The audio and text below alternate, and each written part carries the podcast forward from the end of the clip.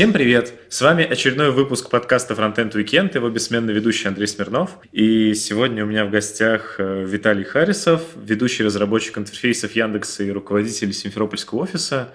Виталий, привет! Привет! Э, во-первых, э, сразу бы хотелось с тобой обсудить. У тебя очень долгая история. Ты очень давно там очень, даже в Яндексе. Очень давно, да. Ты в 2005 году, насколько я читал, пришел в Яндекс как HTML-верстальщик. Ну, официально я пришел в 2006, в 2005 началось первое знакомство и какие-то первые пробные проекты. Ну, то есть можно сказать, что официальная история начинается с января 2006 года. Угу, но при этом... Да, я пришел как HTML-верстальщик, и первые 9 месяцев я вообще работал дома и верстал код один проект, два проекта, шесть проектов одновременно. Ну, в общем, очень много, очень много, очень быстро HTML-кода. А как ты, в принципе, то есть откатимся назад. Была же еще какая-то история предшествующая попаданию в 2006 году в Яндекс. Ну, да, до Яндекса я работал в фирме, которая занимается, занималась аутсорсом э, разработки. Писал на Java, писал на C++. И на самом деле HTML это было хобби, которое а, постепенно, постепенно переросло в профессию.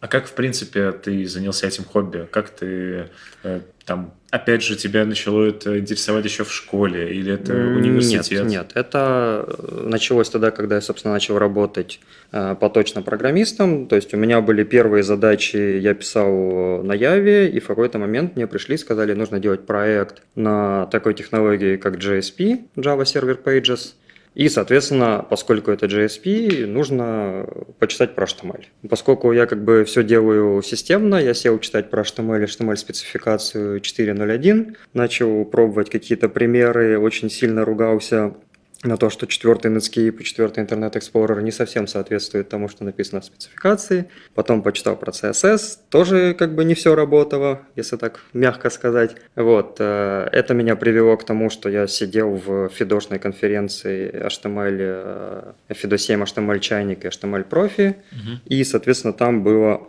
довольно большое количество людей по тем временам и очень большое количество холиваров. Как верстать дивы, таблицы, э, что использовать, что не использовать, как правильно. Ну и поскольку... Это какой был год? Это были годы 2001, 2000, наверное, 5. Угу. Ну там 6 и, может быть, до 8.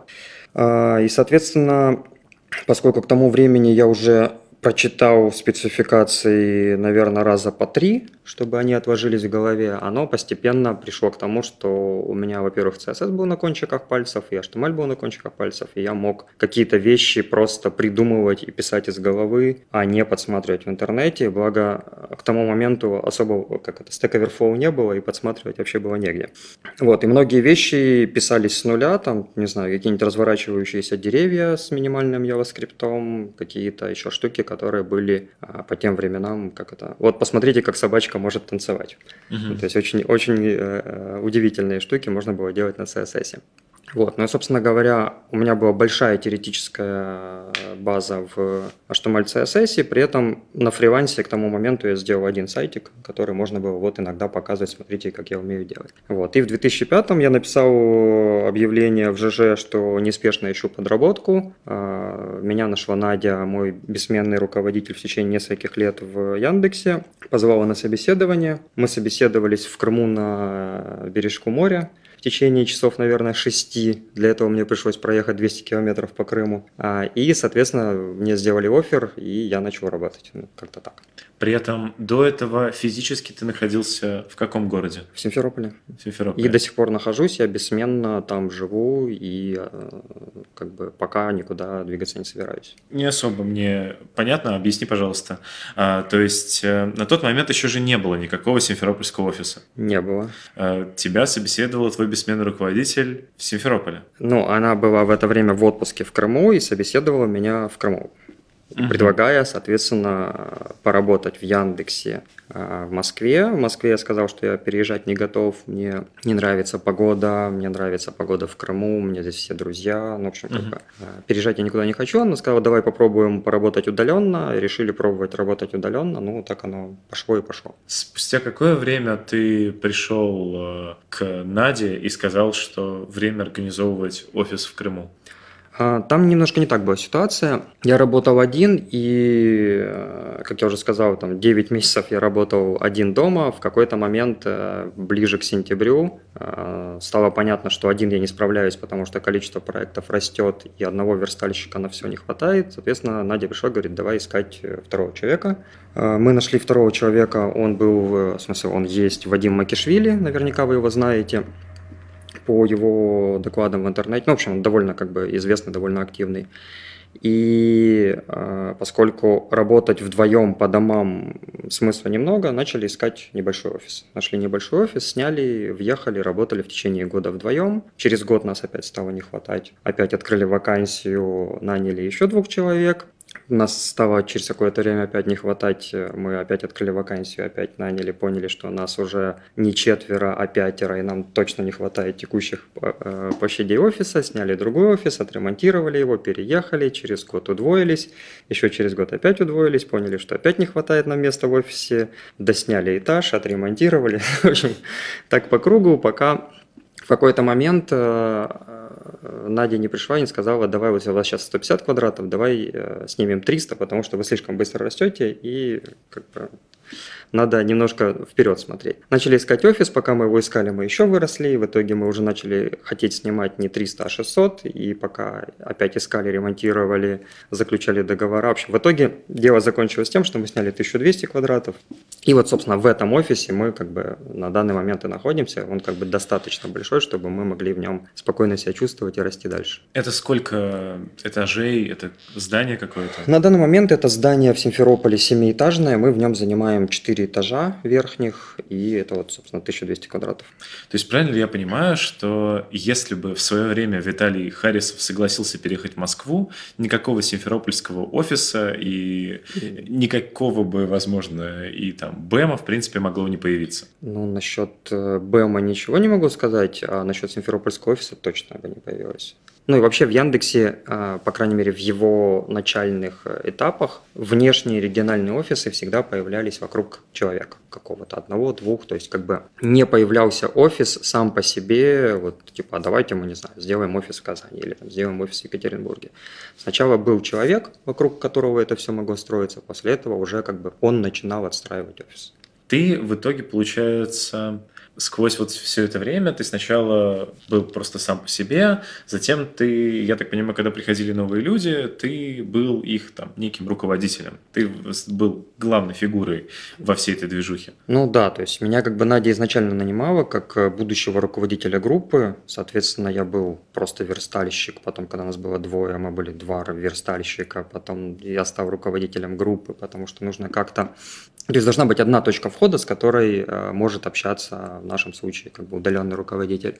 Вот, потом у нас вырос, количество увеличилось и стало уже там, ну, 10 плюс человек, и невозможно уже за всеми задачами уследить. Соответственно, мы реорганизовались в службу, ну, три которой две группы. Угу. Потом постепенно эта служба росла, росла, росла, и мы нанимали туда в том числе, то есть служба называлась служба HTML-верстки, но в том числе в какой-то момент в ней появились серверные программисты, когда их стало много и когда стало понятно, что нам как бы тесно в пределах этой структуры, эту структуру разобрали на несколько, ну, то есть серверные программисты ушли там, в свою отдельную группу, а служба HTML верстки осталась как есть, я ее передал э, Юрий Ткаченко. И на самом деле э, отошел немножко в сторону, начал заниматься другими делами, сделал маленькую группу из там, трех человек. На тот момент она называлась э, группа развития веб-инструментов или что-то такое, или веб-технологий.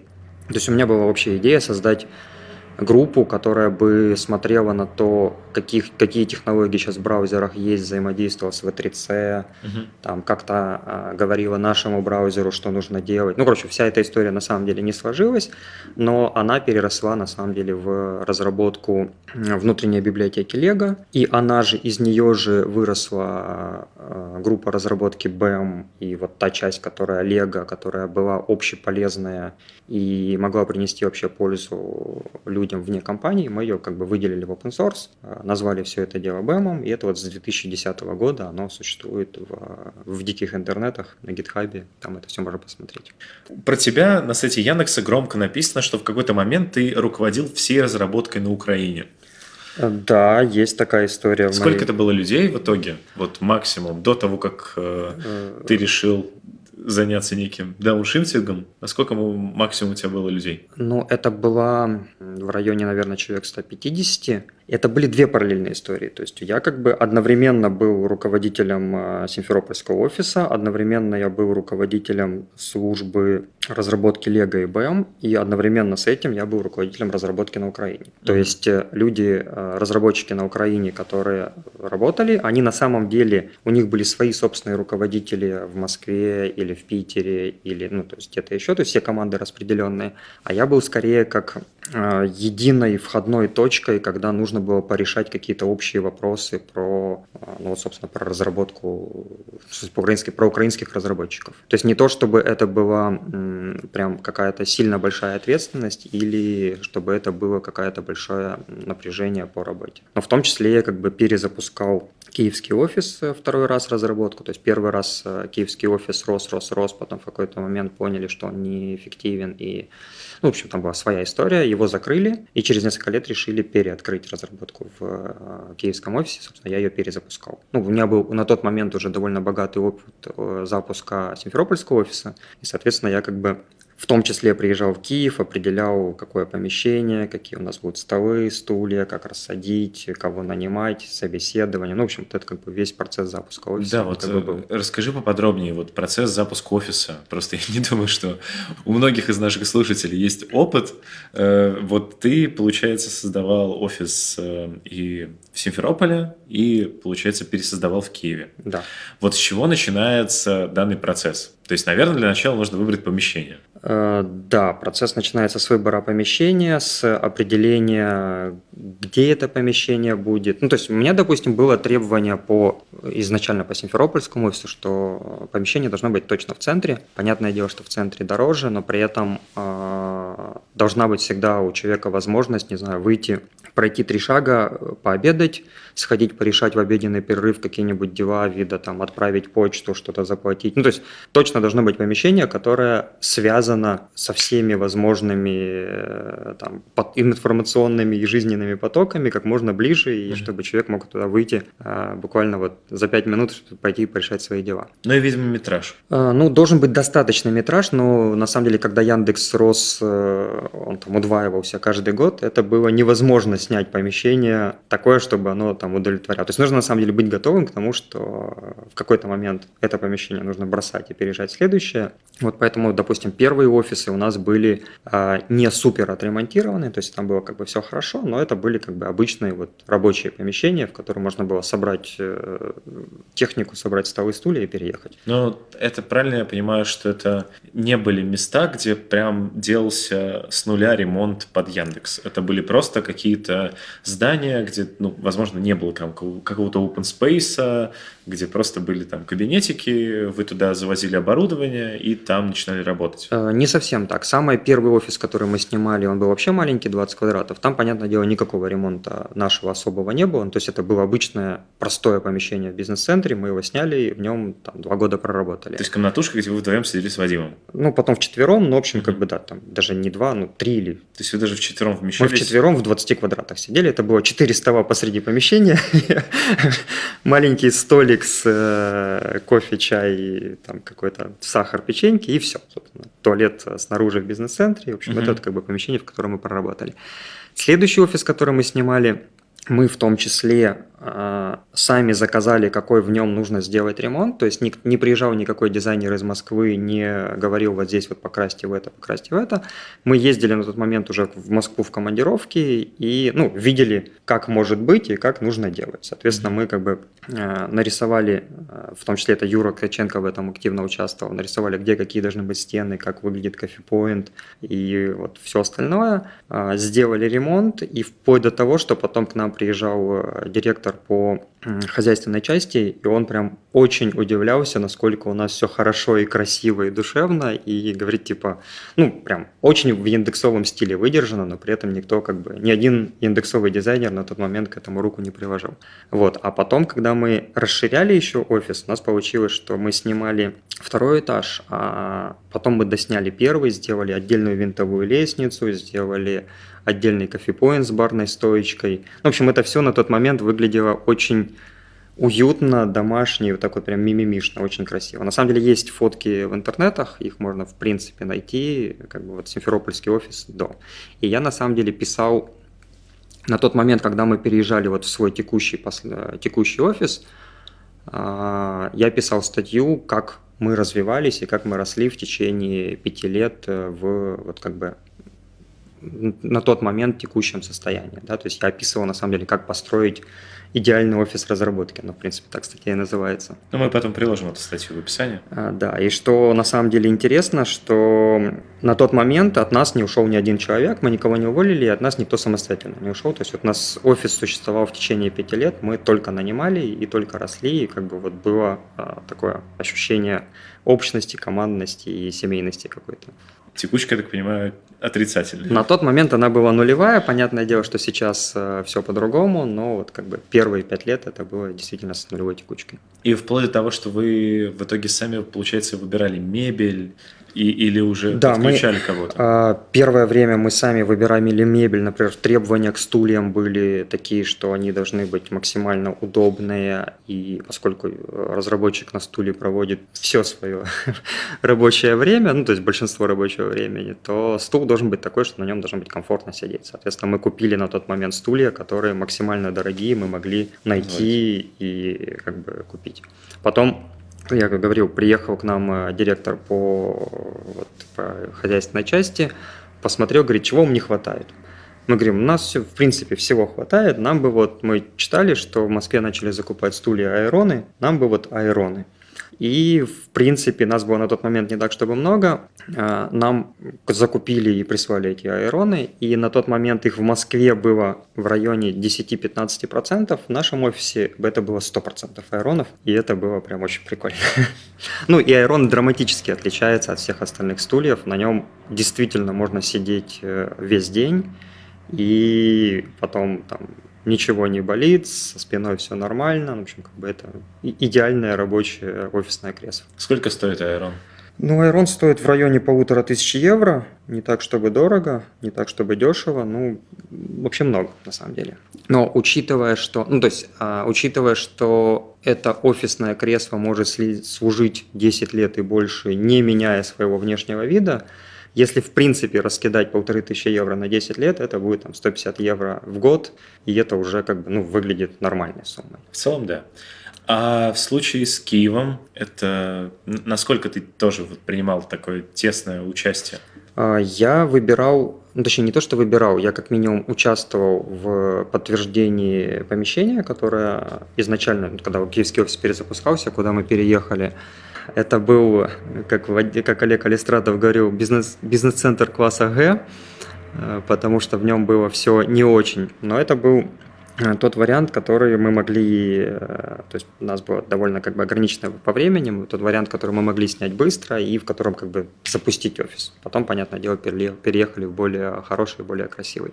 Вот. Ну, соответственно, я э, участвовал в распределении людей по комнатам, в расстановке столов, как это организовать, где у нас будет там небольшой спортзал, где у нас будет небольшой кофепоинт и так далее. То есть какая-то хозяйственная жизнь офиса, при этом уже с имеющимся опытом. Где, где лучше сидеть, где лучше сидеть, где людям будет комфортно, где сделать библиотеку, где переговорку. Ну, то есть какие-то такие вот вещи, которые, они только с опытом приходят. Ну, то есть понимаешь, как, как лучше сидеть, как комфортнее, чтобы был фэншуй в помещении. Расскажи, пожалуйста, вот такой немножко личный вопрос. Каким образом, э, я так понимаю, ты просто искал работу программистом? В итоге ты в, открывал офисы, выбирал под них мебель. Я понимаю, что это там очень круто, но на тот момент то ли это чего ты действительно хотел, и не устал ли ты от этого? В итоге? Ну, на тот момент я как бы, поскольку я всем этим занимался, не отрываясь от э, разработки руководства группами, управления проектами и всем остальным, то есть я не ушел полностью в HR-деятельность, и она была скорее дополнительным побочным явлением по, отношению к разработке. Э, и, в принципе, это довольно интересно, потому что заботишься о людях, понимаешь, э, чего им нужно, и в целом это довольно весело. Вот. А, устал или не устал? Ну, то есть я на самом деле а, в Яндексе довольно давно, то есть у меня вот в этом январе было 12 лет, и Яндекс интересен тем, что это очень большая компания, и в ней, если устаешь работать в какой-то одной области, можно перейти в другую. Ну, то есть я на самом деле за все время работы в Яндексе отстроил несколько структур и в итоге передал их другим а, людям, их дальше развивали, руководили и, в общем, ввели все, все это дело в светлое будущее. И, соответственно, когда я отстраивал эти структуры и потом отходил в сторону, я фактически начинал всегда с нуля. Ну, то есть, как бы опыт такой, что э, деятельность, род деятельности сменяется, делаешь одно, через несколько лет, если устал от этого, начинаешь делать что-то другое, при этом оставаясь внутри одной и той же компании. С учетом того, что сейчас, я так понимаю, ты снова стал ведущим разработчиком, сейчас ты снова что-то начинаешь с нуля. Э, фактически да. Ну, то есть, э, вот этой осенью вся моя служба перешла к Вове Гриненко, и я начал заниматься поточной разработкой в роли разработчика интерфейса. Угу. То есть моя сейчас текущая основная деятельность – это оптимизация выдачи поиска. И куда это все движется? То есть это ты тоже собираешься в этом направлении выставить какую-то структуру и тоже ее передать, и все заново? Э, вообще, как заглядывать в будущее – это неблагодарное дело. Хочешь услышать смех Бога, спланируй что-нибудь. Но в целом, наверное, это куда куда-то движется. Например, сейчас э, параллельно я занимаюсь э, такой э, штукой, мы ее называем Bootcamp. Это по аналогии с буткемпом Фейсбука такой процесс организации найма, когда человек нанимается не в конкретную команду, а нанимается просто в компанию и решает самые разнообразные задачи от э, самых разнообразных команд. То есть в этом случае к нему присматриваются, что он делает, он присматривается, к какой команде ему хотелось бы больше работать. И по окончании трехмесячного воспитательного срока человек уже больше понимает э, про компанию, компания больше понимает про него, и он может более осознанно выбрать направление, куда ему дальше двигаться. Насколько далеко вы продвинулись в разработке этой штуки? В самом начале. Буквально вот мы ее только запустили. Уже запустили? То есть уже есть люди, которые, которые а, это делают? А, нет, вот у нас буквально первый, первый найм bootcamp начнется в феврале. Ну, то есть это вот прям на самых ранних этапах все это дело. Здорово, хорошо. А, то есть, э, насколько я понимаю, тебе каждый раз вот ты что-то создаешь, разрастается это, и потом э, ты отдаешь это и снова начинаешь что-то новое, потому что так или иначе тебе интересно что-то вот с нуля делать новое, и тебе так как ты там 12, за 12 лет работы в Яндексе уже успел таких команд создавать. Ну, не то чтобы я к этому прям совсем стремился, но так получается естественным образом. Ну, то есть, да, оно создается, оно растет, оно дальше развивается, я начинаю заниматься чем-то еще. Потому что заниматься чем-то одним, не, измени... не без изменений в течение долгих лет, это, ну, я не могу сказать, что это скучно, но это не... Ну, наверное, это скучно, да. Ты в итоге за эти 12 лет не, не поменял свое отношение к Москве и не думал ли переехать? Ну, Москва мне нравится с каждым годом все больше и больше. Москва действительно становится лучше и красивее, и общественное пространство. И, в общем, все за эти, за эти годы драматически поменялось но при этом неотрендеренное небо осталось, и если бы в Москве был чуть получше климат, можно было бы думать про то, чтобы в нее переехать. А так в целом нет. А в принципе, в Симферополе 300 солнечных дней в году, и, ну, то есть, нет. Раз уж мы об этом заговорили, если, например, э, э, вот э, вы, у вас в Симферопольском офисе Яндекса работают только, ну, как правильно называть, крымчане, или там есть и ребята, которые переехали откуда-то из регионов России?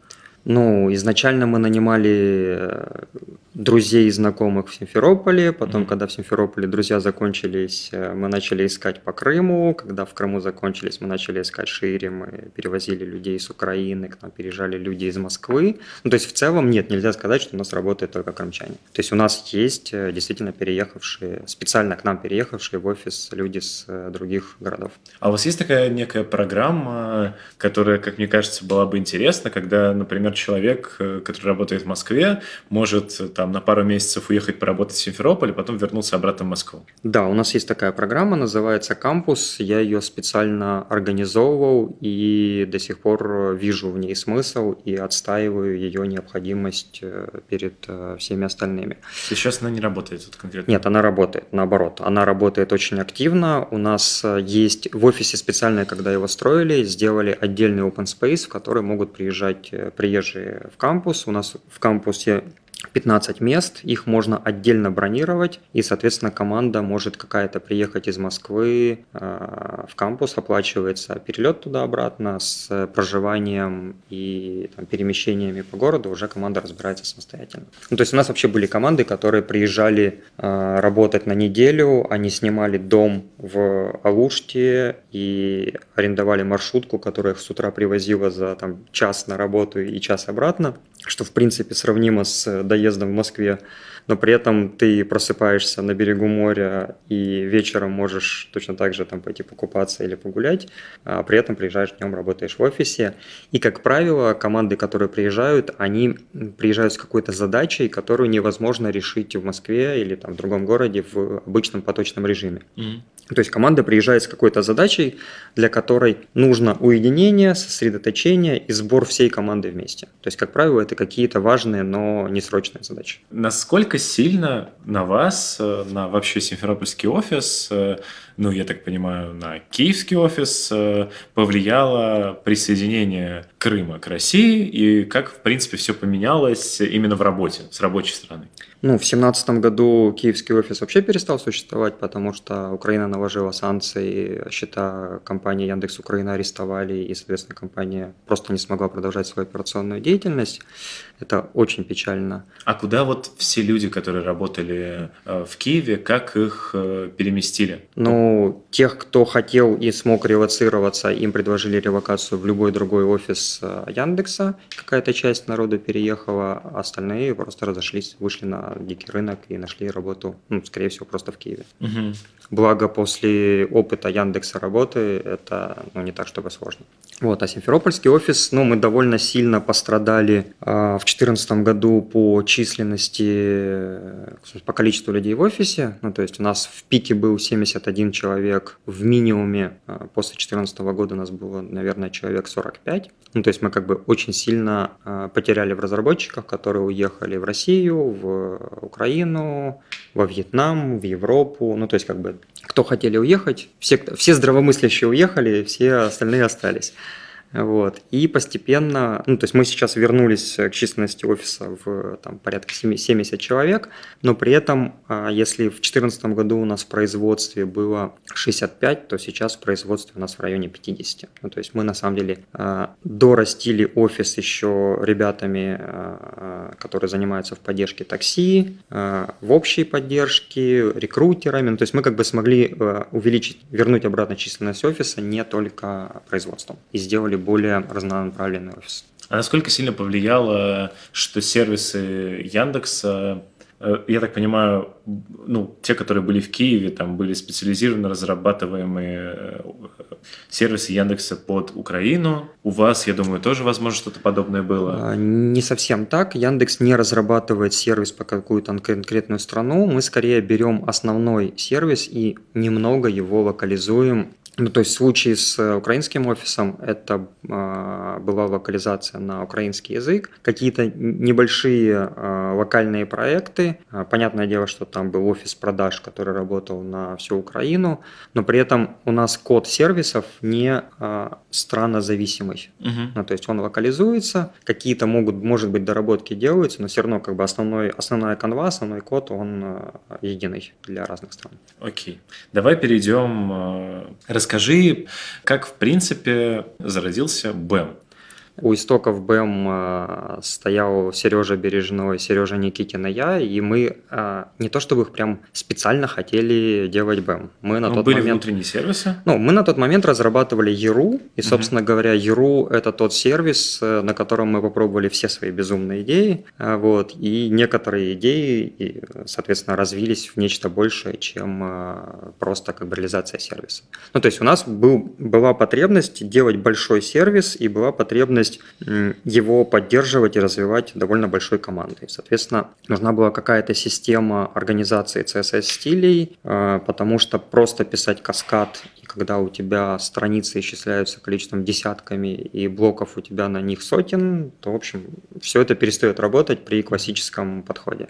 Вот, соответственно, сначала началось все с того, что мы определили правила, что типа там ID не используем, используем классы, что они должны быть уникальные префиксы у имен классов, что оно не должно пересекаться по каскаду. Потом пошли дальше, начали думать, как это связать с JavaScript, как это связать с шаблонами, как это тестировать. Ну, в общем, так постепенно-постепенно постепенно, эволюционно оно пришло к некоторому своду правил, и в какой-то момент мы поняли, что мы можем этот свод правил, он является довольно абстрактным и довольно как бы дженерик. Мы пришли к тому, что это методология, придумали название этой методологии, потому что изначально это вообще называлось, э, ну то есть внутри оно никак называлось, когда я начал пытаться выносить это наружу, я назвал это Yet Another CSS Framework, пришел Вегет, сказал, нет, давай что-нибудь более generic, и так слово за слово появился BAM.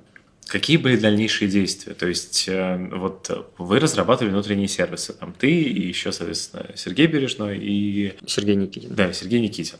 Соответственно, в какой-то момент вы поняли, что это должно отделиться. Вот какие непосредственно действия были дальше? Наверняка появилась какая-то специализированная команда, которая начала это поддерживать, которая плавным образом отделилась от других команд. Э, нет, не совсем так.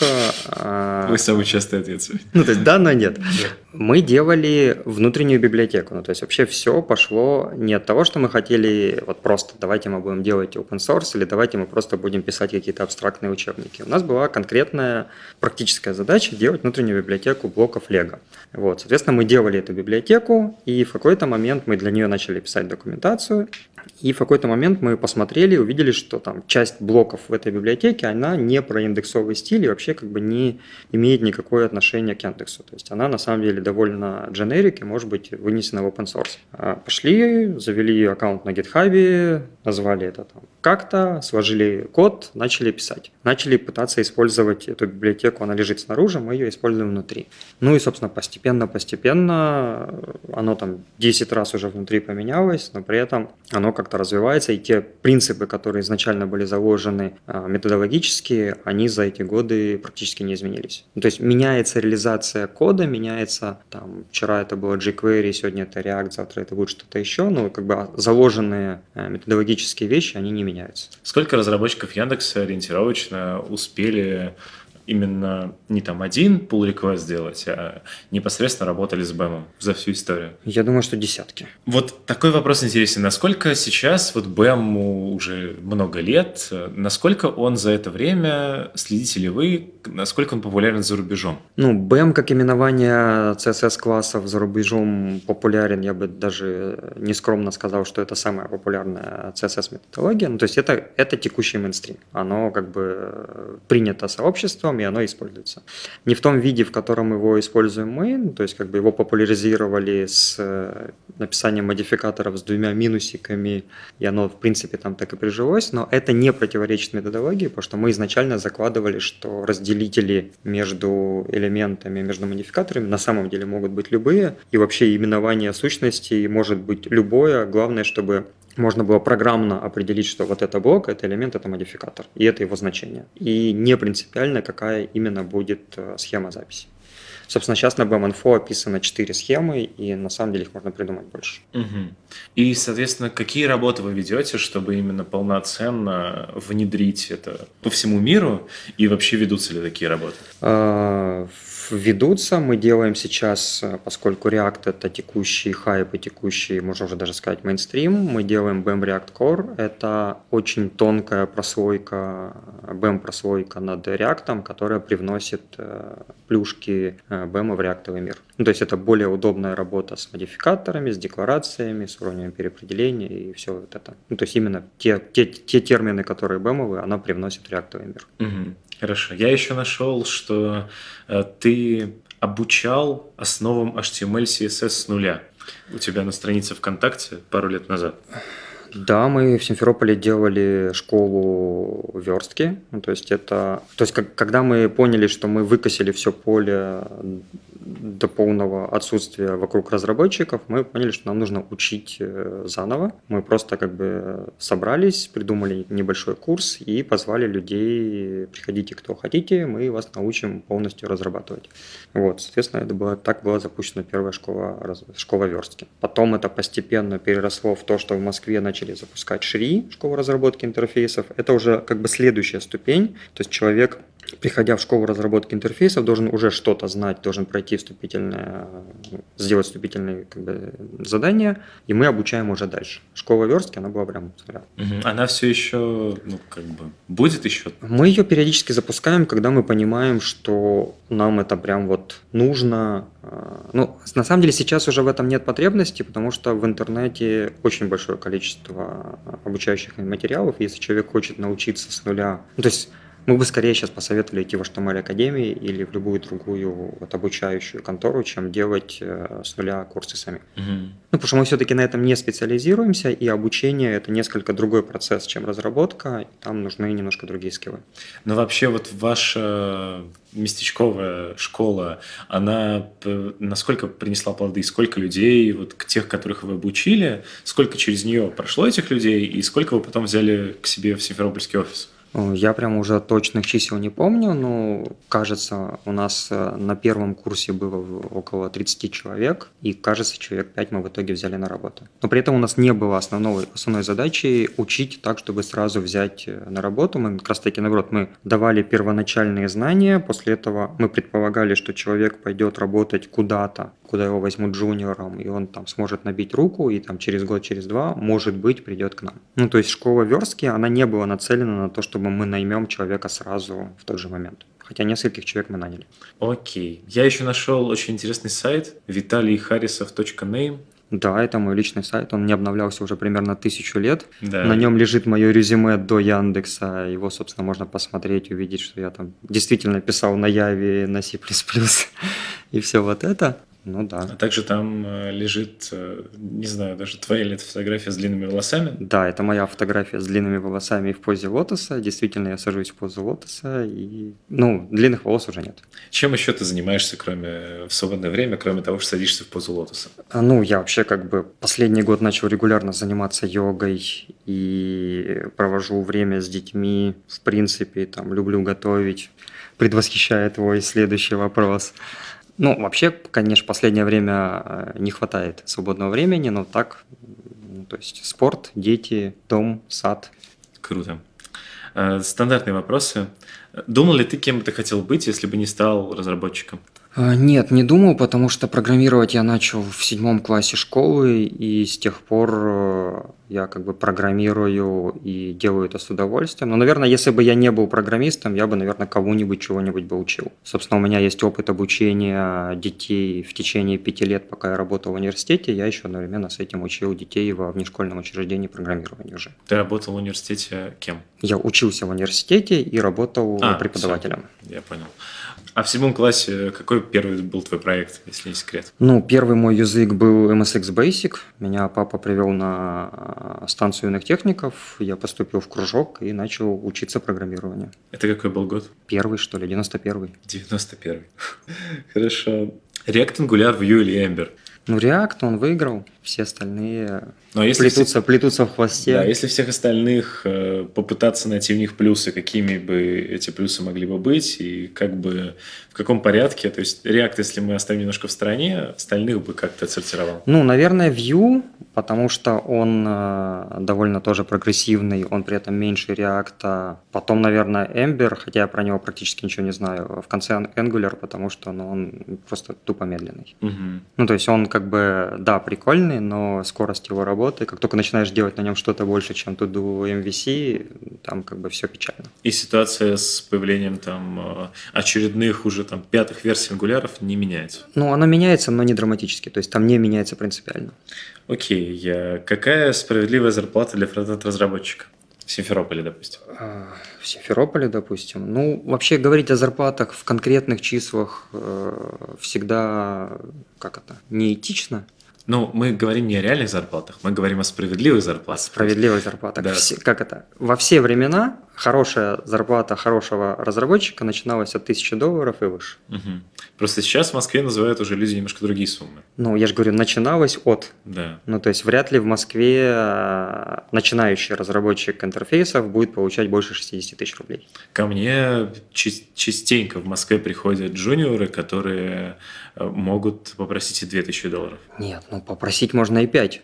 Нет. Вопрос, вопрос в том, сколько в итоге дать этих денег. Допустим, в Яндексе в Москве стажерская зарплата начинается, если мне память не изменяет, от 60 тысяч. Угу. А у вас в Симферополе есть стажерская зарплата? У нас в Симферополе есть стажерская зарплата, и коэффициент Симферополя по отношению к Москве 0,75. Угу.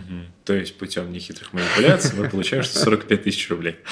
Ну, примерно, да. Хорошо рубрика, которую ты дождался. Готовим с фронтенд-разработчиком. А, ты любишь готовить. Какой твой самый любимый рецепт или самый сложный рецепт, который ты а, обожаешь готовить? Я люблю готовить, при этом а, я не могу сказать, что я делаю это часто, тогда, когда у меня реально на это бывает время. Ну, то есть то, что я точно делаю поточно практически каждый день, это салаты на ужин. Я их стараюсь делать разнообразными, потому что есть одно и то же надоедает. Я могу, там, не знаю, приготовить ризотто, я могу приготовить приготовить какие-то там более сложные вещи, там сварить борщ и так далее. Но у меня на все это не всегда хватает времени. То есть я как бы готовлю тогда, когда вот там, не знаю, я дома, у меня есть много времени, я там готов что-нибудь приготовить.